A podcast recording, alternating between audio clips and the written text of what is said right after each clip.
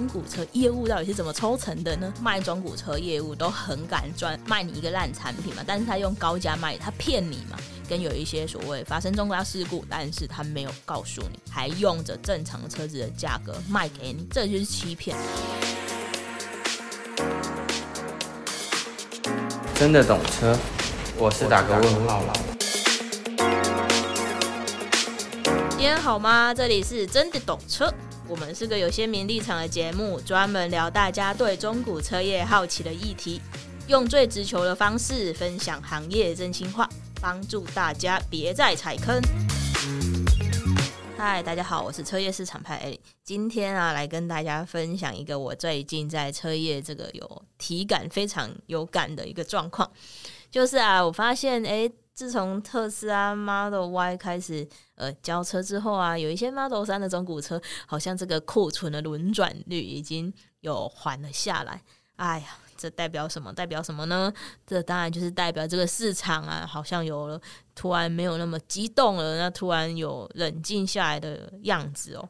所以啊，当这些呃，我们所谓说呃。买了很高成本的 Model 三这些中古车该怎么办呢？其实我也不知道该怎么办啦，因为我们之前的 Model 三已经有成功出售啦。哎呀，其实做中古车这行啊，就是这样子。对于呃市场的风向啊，跟市场的趋势，跟市场怎么变化，这个真的是要非常的敏锐，才有可能在这个市场中活下来，并且赚到钱。那当然，很多人都会觉得说，呃，中古车是不是很好赚啊？中古车业务是不是都赚很多钱啊？或者是说卖中古车一台利润是不是很好啊？其实因为市场啊变动的越快，市场的变化，新东西一直出来，再加上这两年呢、大家开始推所谓的油电车或者是呃纯电车这样子的趋势开始起来之后，再加上之前就是战争啊、缺晶片啊这种议题，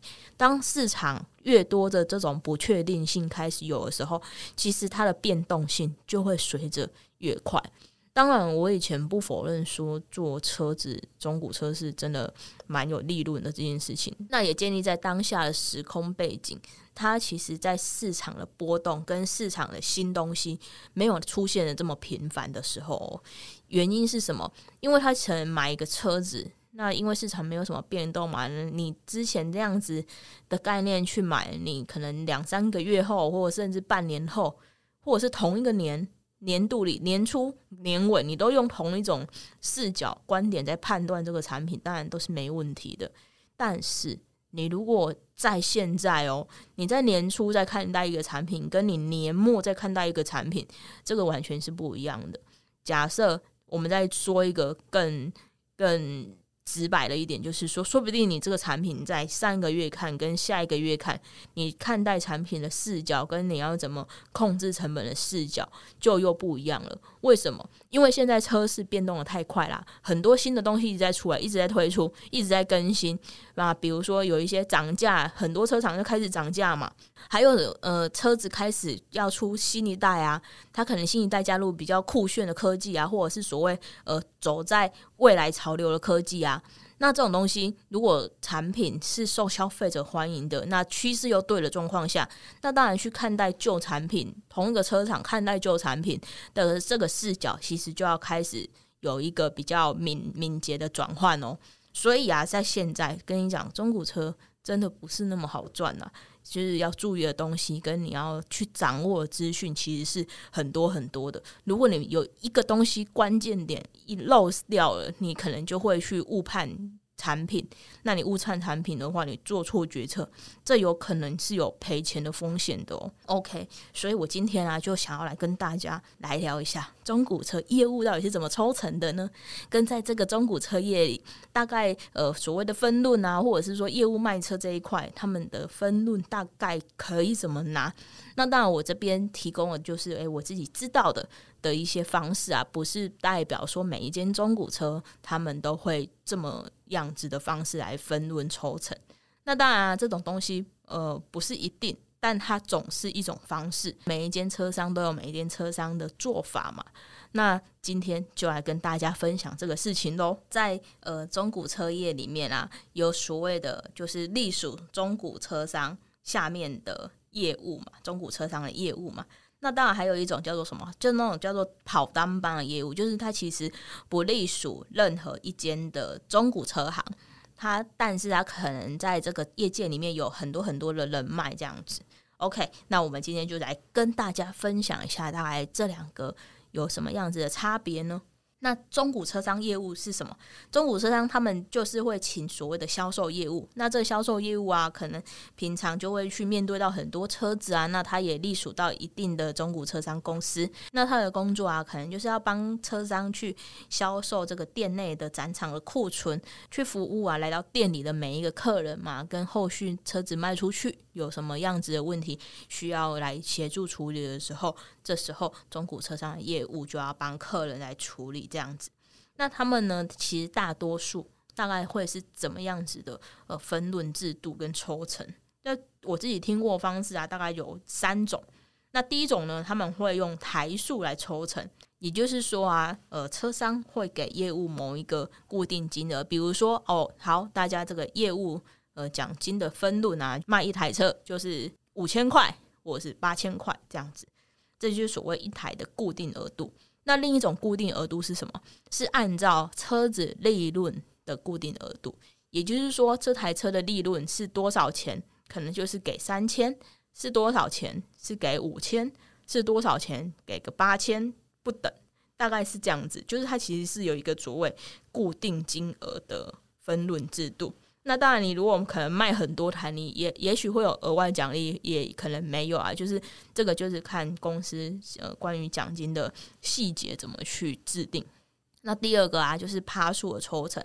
比如说一台车的利润有多少钱，那这一个利润多少钱可以抽个十趴、八趴、十五趴不等。那当然就是呃趴数要怎么界定呢？其实就是看这个老板的经营方式。跟大概怎么跟业务谈，那方双方可不可以去接受这样子，就是所谓的呃趴数的抽成。那这趴数的抽成，当然就是说，你如果这个车子的利润越高，你就可以拿越多嘛。所以跟刚刚我们在上面提到说，呃，业务抽的是所谓固定金额，就是它只是靠着利润来切分集聚。那这个集聚呢，只是用一个固定金额来象征。这个东西就会比较不一样，因为一个是金额，你就是固定的嘛。你趴数再怎么高，你可能就是这个固定金额。可是你如果只是用趴数来抽成，利润趴数来抽成呢，你还有可能就是哦，你这个车子的利润越多，那你可能可以拿到的奖金金额一定会越越多嘛。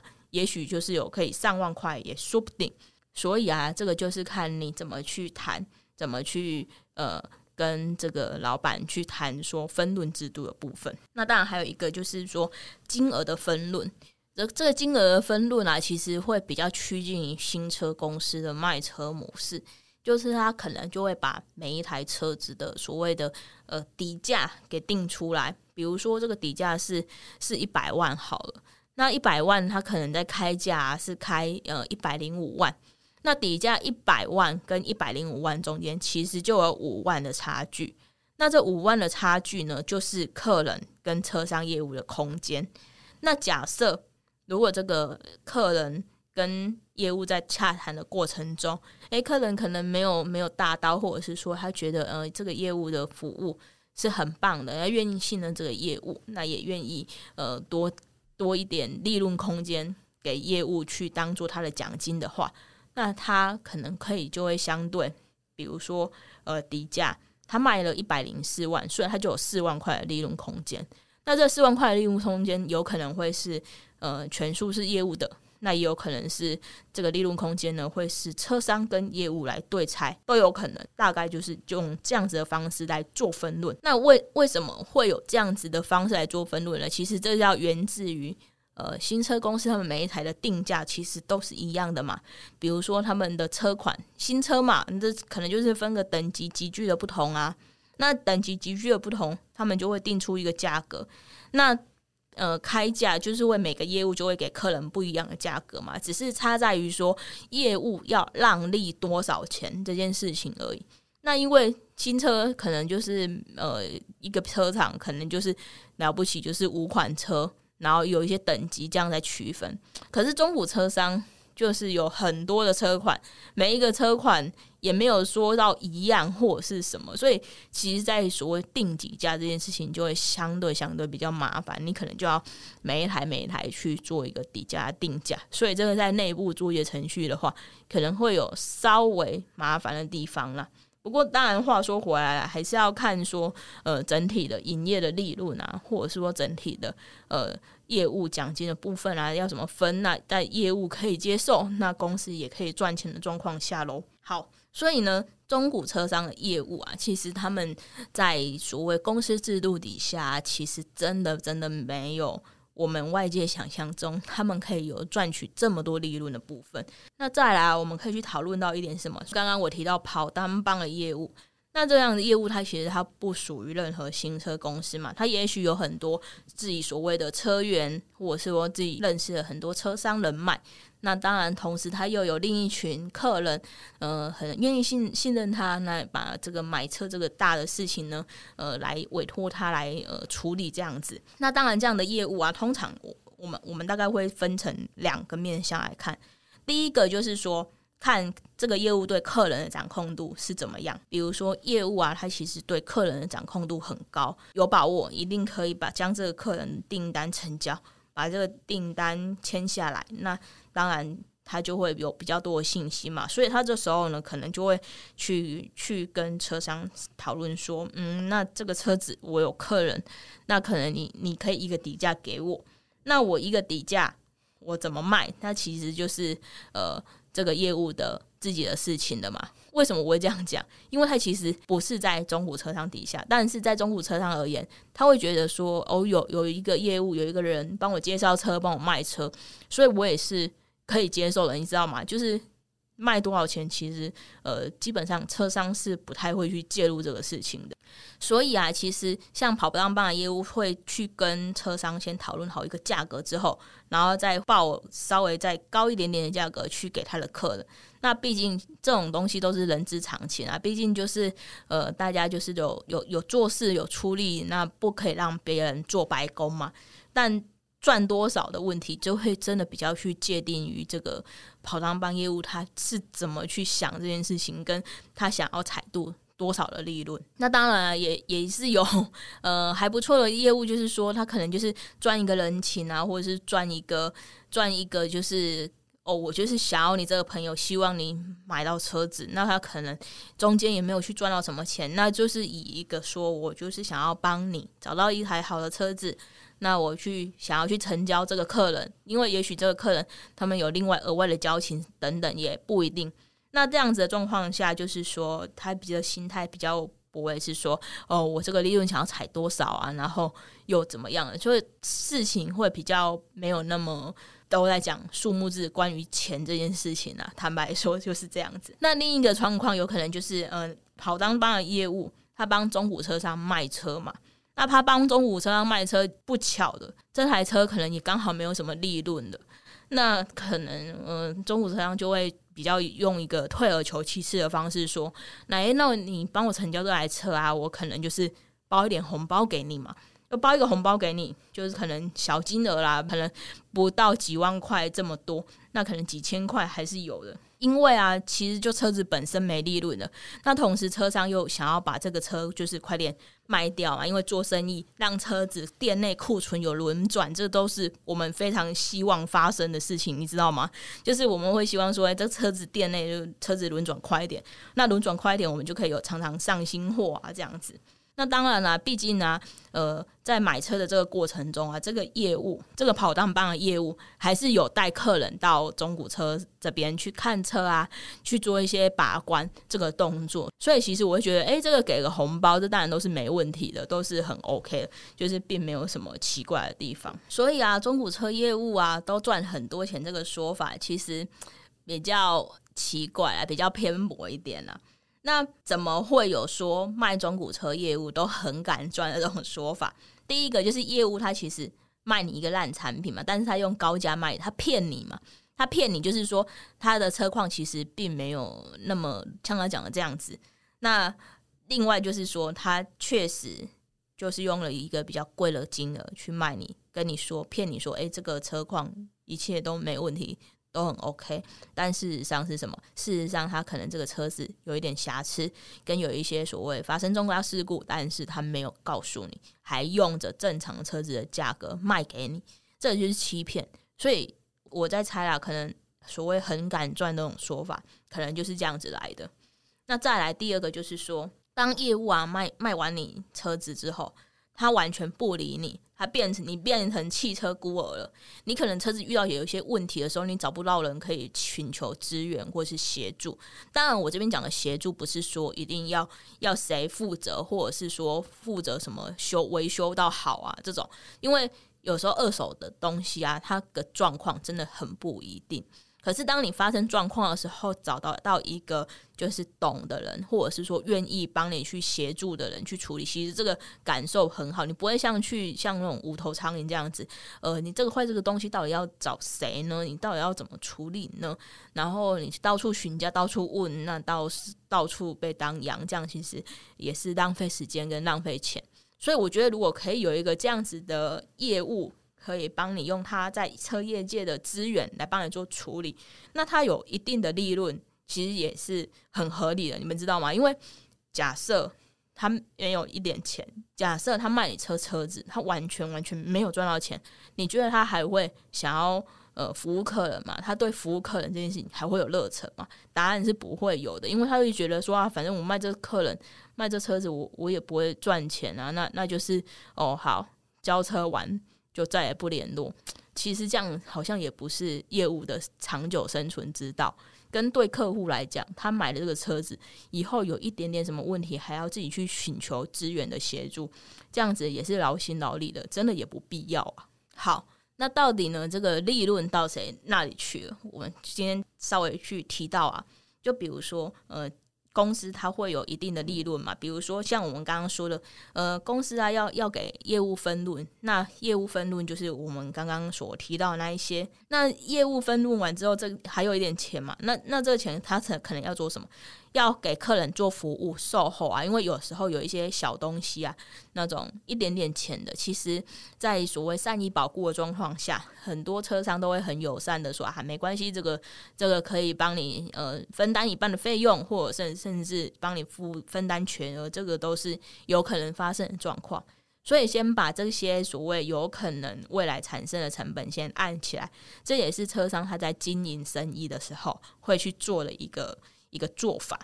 那还有就是税金，你们都知道啊，就是台湾万万税，所以在这种做生意啊、开发票啊、报税啊、这种营业税啊这种东西，其实每一年都要缴很多很多很多的税哦。所以当然你有税金，有这样报税，其实对客户来讲是什么？交易也是有保障嘛。你的这一笔交易你是有发票的，是有报税的，那这样子不是会让你变成说，诶，你买的这个东西你会有更安心的感觉吗？那当然，很多呃用了特殊手法在所谓呃避免这个税额的产生，甚至是没有开发票的状况还是有的。那当然啦、就是自己就是自由新政，然后多去注意一点就可以了。那当然还有所谓的管销费用嘛，你们想想看，现在地啊，或者是所谓的房子房租都是那么贵，那中古车商看到，诶，它整体。给客人的感受是很棒的。那它整体，比如说氛围啊，你你在看车的时候，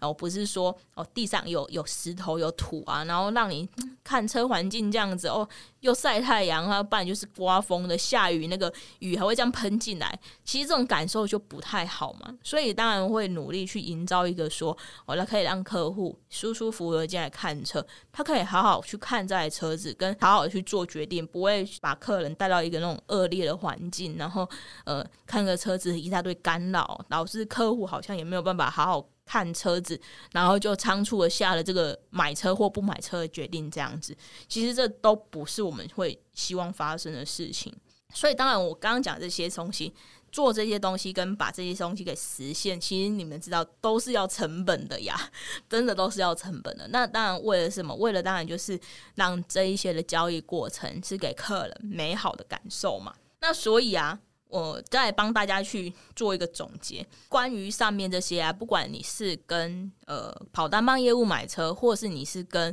呃所谓隶属中古车商底下的业务买车，其实都是没问题的，都不是有什么太大的瑕疵，不是说一定要找谁买，因为有时候买车这件事情，我们看多了，其实它就是一个所谓的信任感嘛。那但在这里。我有一件事情，就是想要跟大家分享一下，这是个人看法，所以就是个人立场的意见比较多。毕竟我们就是一个有立场鲜明的节目嘛，所以也就是说，嗯、有时候啊，我们去会去看到客人说他找了介绍人买啊，或者是说找了呃认识的朋友介绍啊，哎、其实有时候他们的成交金额，有时候仔细去看过，他们的成交金额说不定。还比他自己来找中古车商业务买的金额还要高诶，你们知道会有这种事情发生吗？你们应该不知道吧？因为就是基于一个信任，基于一个呃人情世故等等的因素，然后就就这样子成交。可是他可能事实上不知道说，他如果去找。所谓的车商的业务，或者是直接走进去车商去买车，其实他有可能买到比较便宜的价格。跟你讲这个事情，不是我在唬你，我我反正我就讲出来了，就得罪就就就算了吧。但是我我也只是想要跟就是大家说，你们去买车的时候，真的是要去多比较，而不是去就一面倒，然后没有自己去做过功课，这样子你可能中间会产生很多不必要的成本。这是真的，这点我真的是真心提醒。那到底为什么会有这样的状况发生？这样的状况发生，当然就是因为你基于信任，跟你基于你的不敢，基于你的不敢，这是什么意思？就是你会觉得说，哦，中古车商进去就是一定会被骗，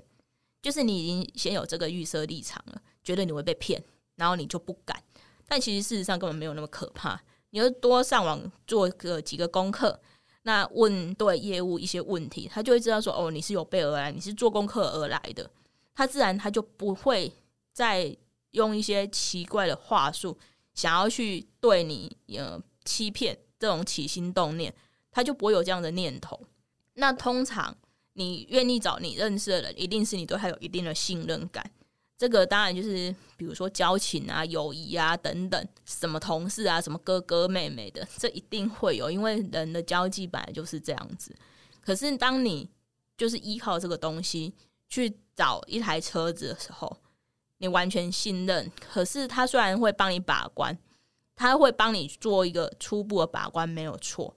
可是你会不会因为这一个你的懒惰，或者是说你的不敢，而去花了比较多的成本呢？这个事情其实我们常常一直一直在遇到，就是一直活生生写定的例子都在我们的面前。当然啦，我们不是说要挡谁的财路啊，而是会希望说我们大家一起让这个产业比较没有那么多光怪陆离的状况在发生。该有的利润跟该要有的服务都要踩住跟做好，这是没问题的嘛。但是如果是做的太 over，其实就会让人家。对这个产业那种印象是不太好的，我真的是在这里是大力宣导这件事情，真的不要因为觉得嗯，中古车商好像都都都很黑暗，水很深，然后你就因为这个比较嗯单一的想法。而去不敢跟中古车商做交易或是买车，就是会变成说你一定要找到一个信任的人，然后来协助你做决策，这样子你的成本真的很高哦，这个车交易成本真的是太高了。所以我在这边呼吁大家，如果真的有一个怎么样的交易问题，或者是说你想要去买样怎样的车，那也不太知道要怎么谈，或者是怎么去辨识说你到底有没有找对车商，或者是说这个业务在跟你。讲的所有的事情，所有的用语跟所有的交易流程是有没有问题的？你对这个东西没概念，或是你不知道的话，我跟你讲，欢迎到 IG 私讯我们，或者是到我们的表单留下你的问题。我们如果可以的话，就会私讯回复你，或者是直接帮你的问题跟你的疑问做成一集节目也没有问题。好啦，那今天就跟大家分享到这里，语重心长的跟大家说拜拜。我们会用市场派的视角持续分享，也邀请你到 Apple Podcast 或 Spotify 给我们好评，让我们更有动力。也可以到 IG 搜寻“真的懂车”，一起交流，一起懂车。还想听什么内容？欢迎留言让我们知道。拜喽！